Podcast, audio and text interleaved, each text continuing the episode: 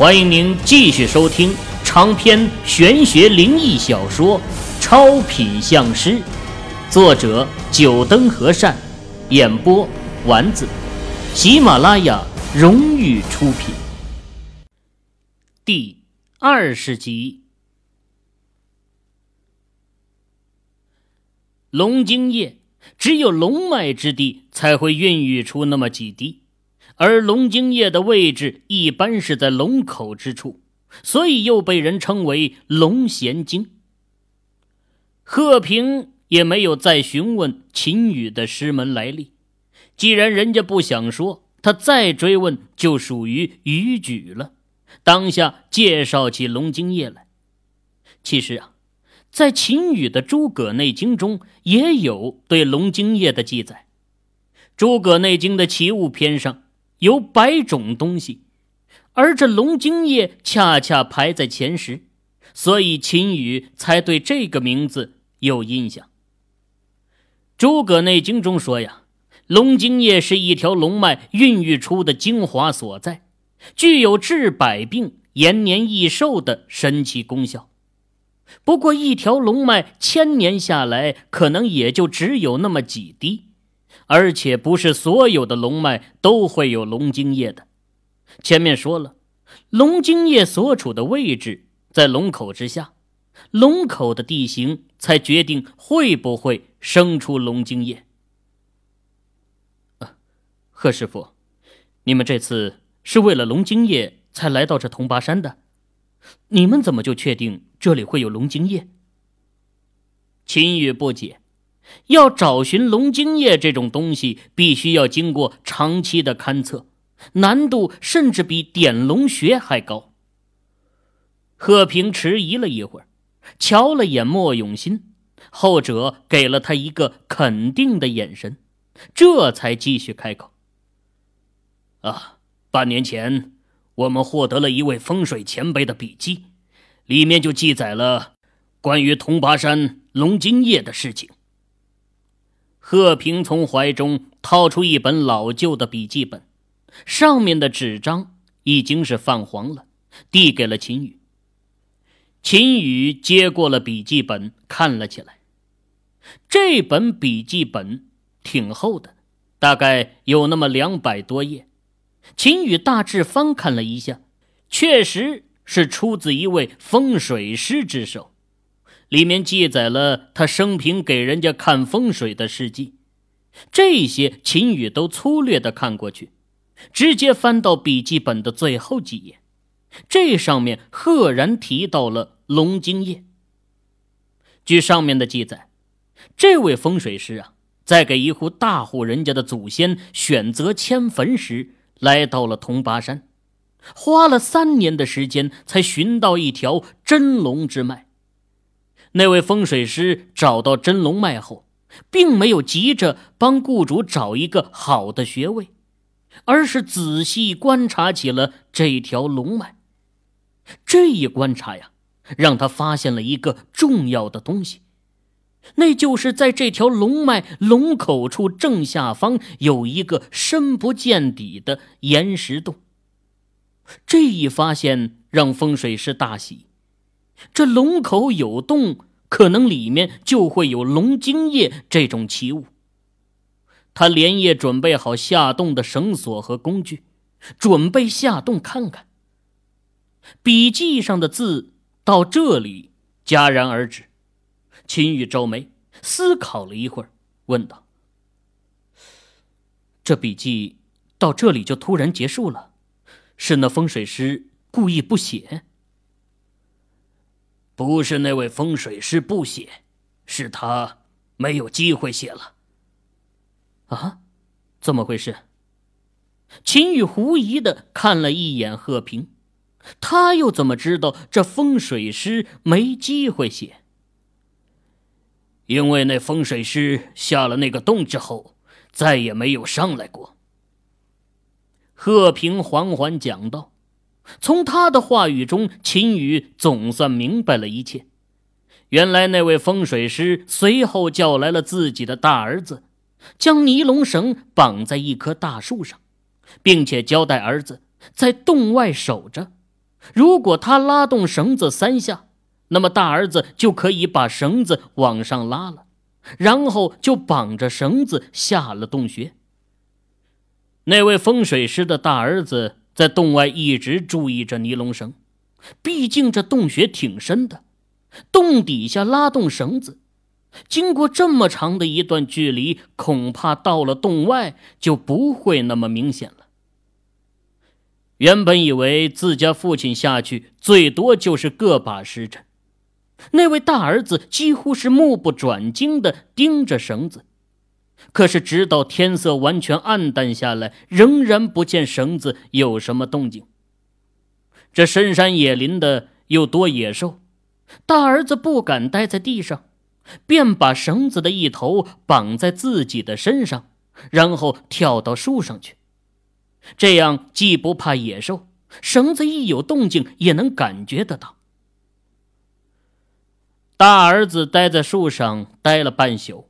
迷迷糊糊的睡过去了，突然，一阵奇大的拉扯力从绳子那端传来，把他直接给拽下了树，朝洞口拖去。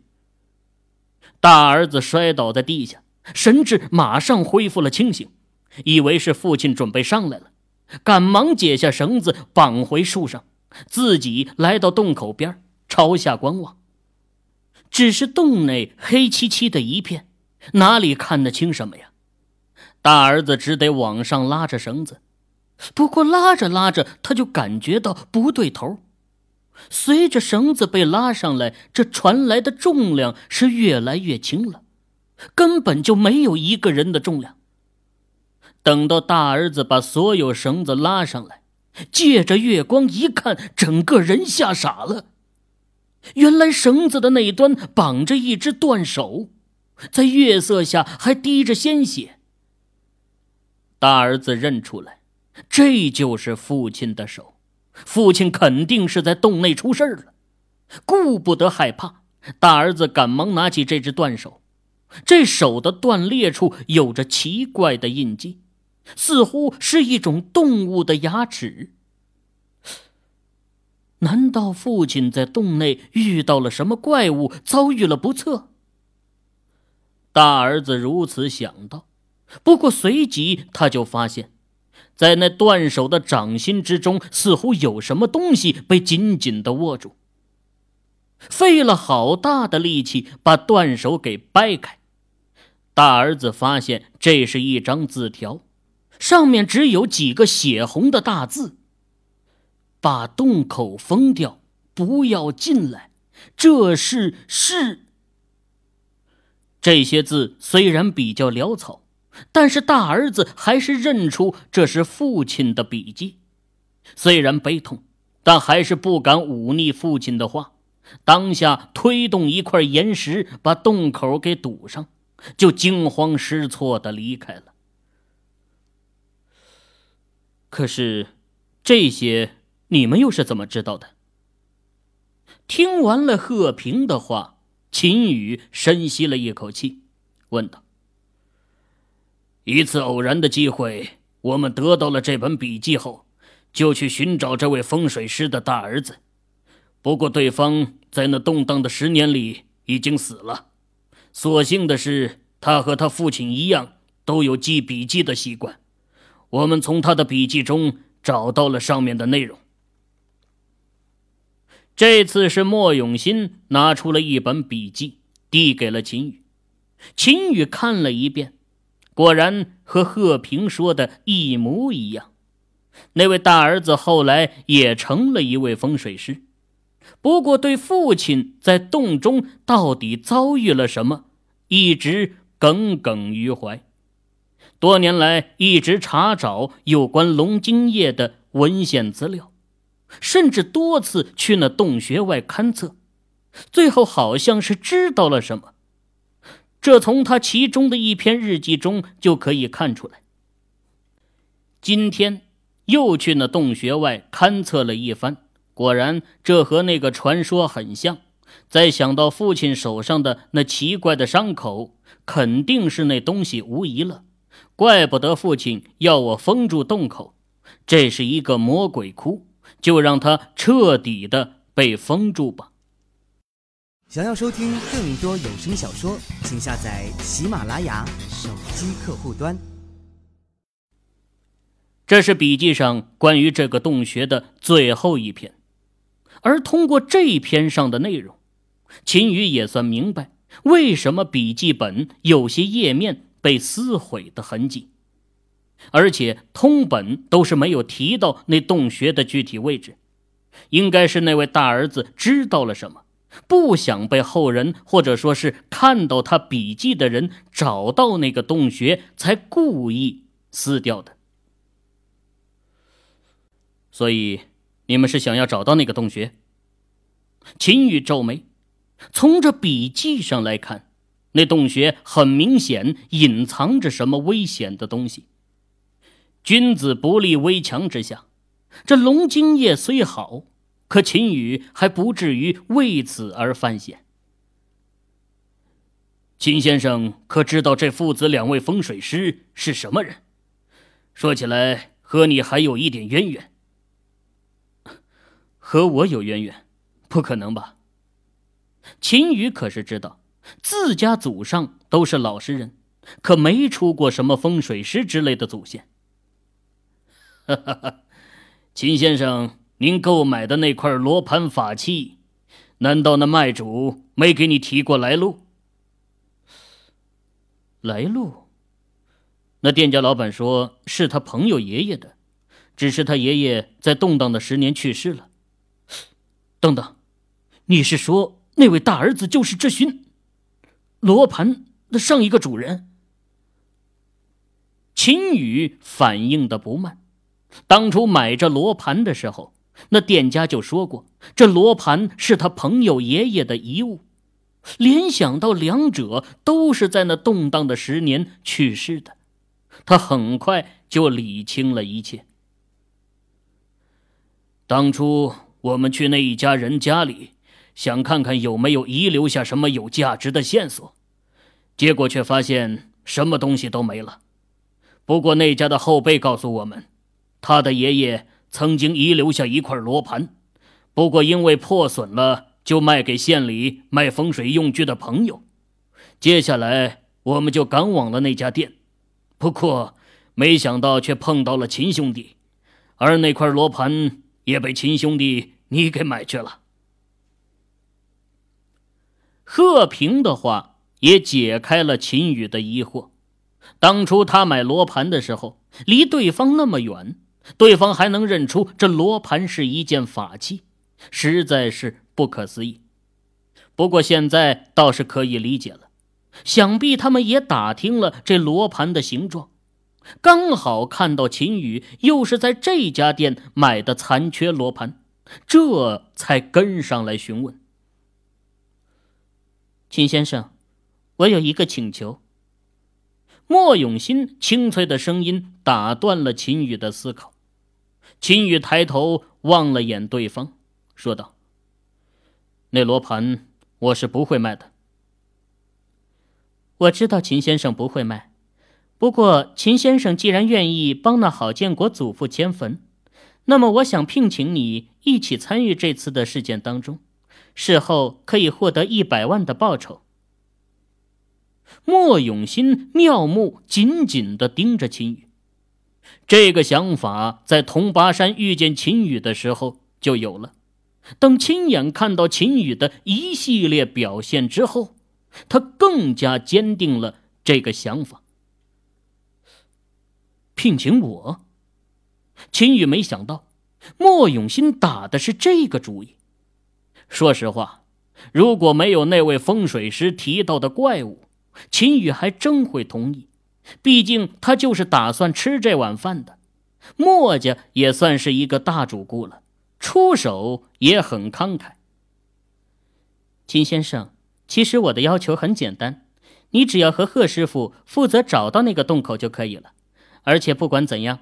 以一个月的时间为限，如果超过一个月仍然没有找到那洞口，你也可以获得五十万。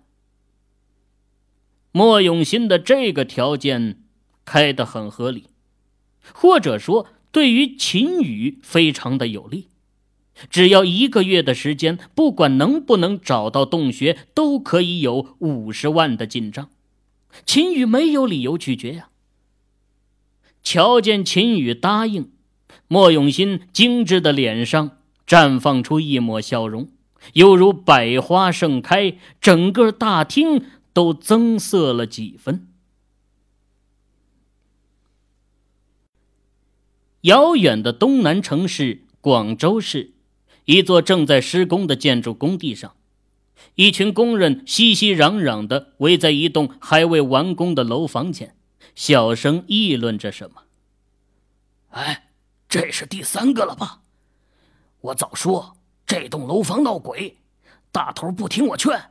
这双倍工钱是那么好赚的，这下可好，钱没赚到，命倒是没了。这年纪轻轻的，还没有娶妻生子。这让我过年回去怎么和大头他娘说呀？唉，年轻人胆子大，不信邪，这下好了吧？哎，快看，老板他们来了。几辆车子驶进了工地，带头的是一辆奔驰轿车，车子行驶到这栋楼房门前停了下来。一位西装革履、气宇轩昂的中年男士从奔驰车中下来，后面车子上的人也纷纷跟随下车。啊，李总！工地的一位工头模样打扮的人赶紧驱散了围观的工人，迎了上来。怎么回事？又有人从上面掉下来？李卫军脸色变得难看。这已经是这个月第三个工人从高楼摔下来了。作为开发商，最怕的就是死人，尤其是在同一栋楼连续三个工人死亡。这件事儿已经闹得工地上的工人人心惶惶的，而且要是传出去，对于商铺的招商也会有影响。毕竟，没有人会愿意把自己的商铺放在死过人的建筑里。这，我也不清楚啊。这好好的人，怎么就会突然掉下来呢？工头也是一脸的丧气。这些工人都是他找来的，出了事故，他赔的也不少。而且这连续死了三个人了，这一年的赚头算是都赔在这上面了。李总，工地外有几位记者，据说是听闻这里闹鬼，想进来采访，已经被我拦在外面了。一位秘书模样的男子走到李卫国的身边，轻声说道：“哼，报道，给他们报道了就能不死人吗？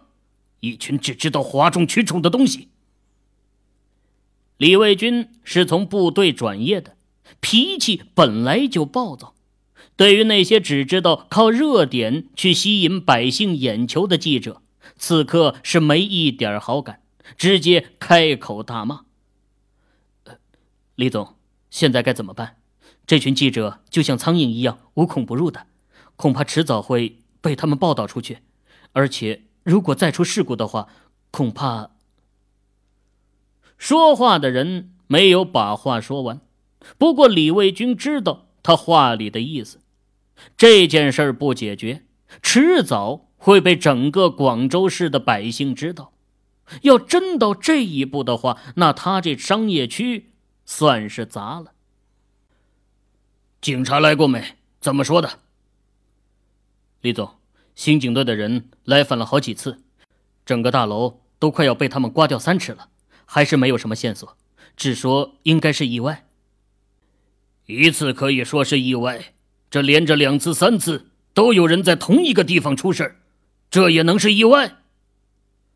工头瞧了眼李卫军愤怒的神情，犹犹豫豫的想说什么，却又没说出来。有什么话你就直说，不要这么吞吞吐吐的。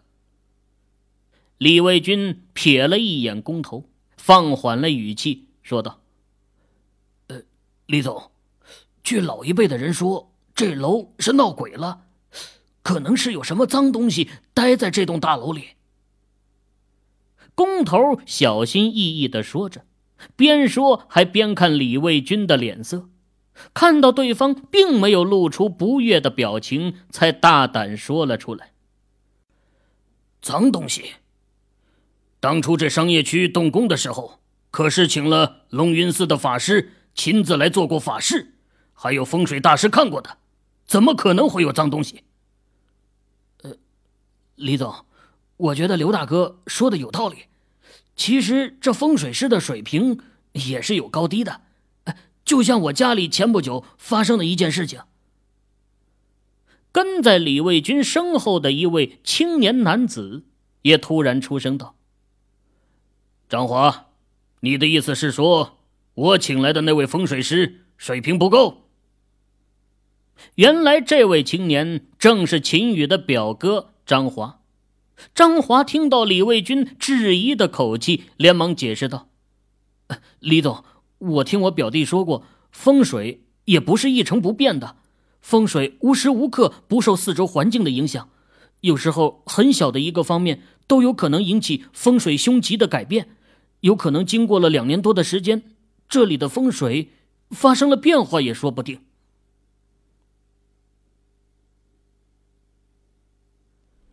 各位听友。您刚才收听到的是喜马拉雅荣誉出品的长篇玄学灵异小说《超品相师》，作者九灯和善，演播丸子。更多精彩有声书尽在喜马拉雅。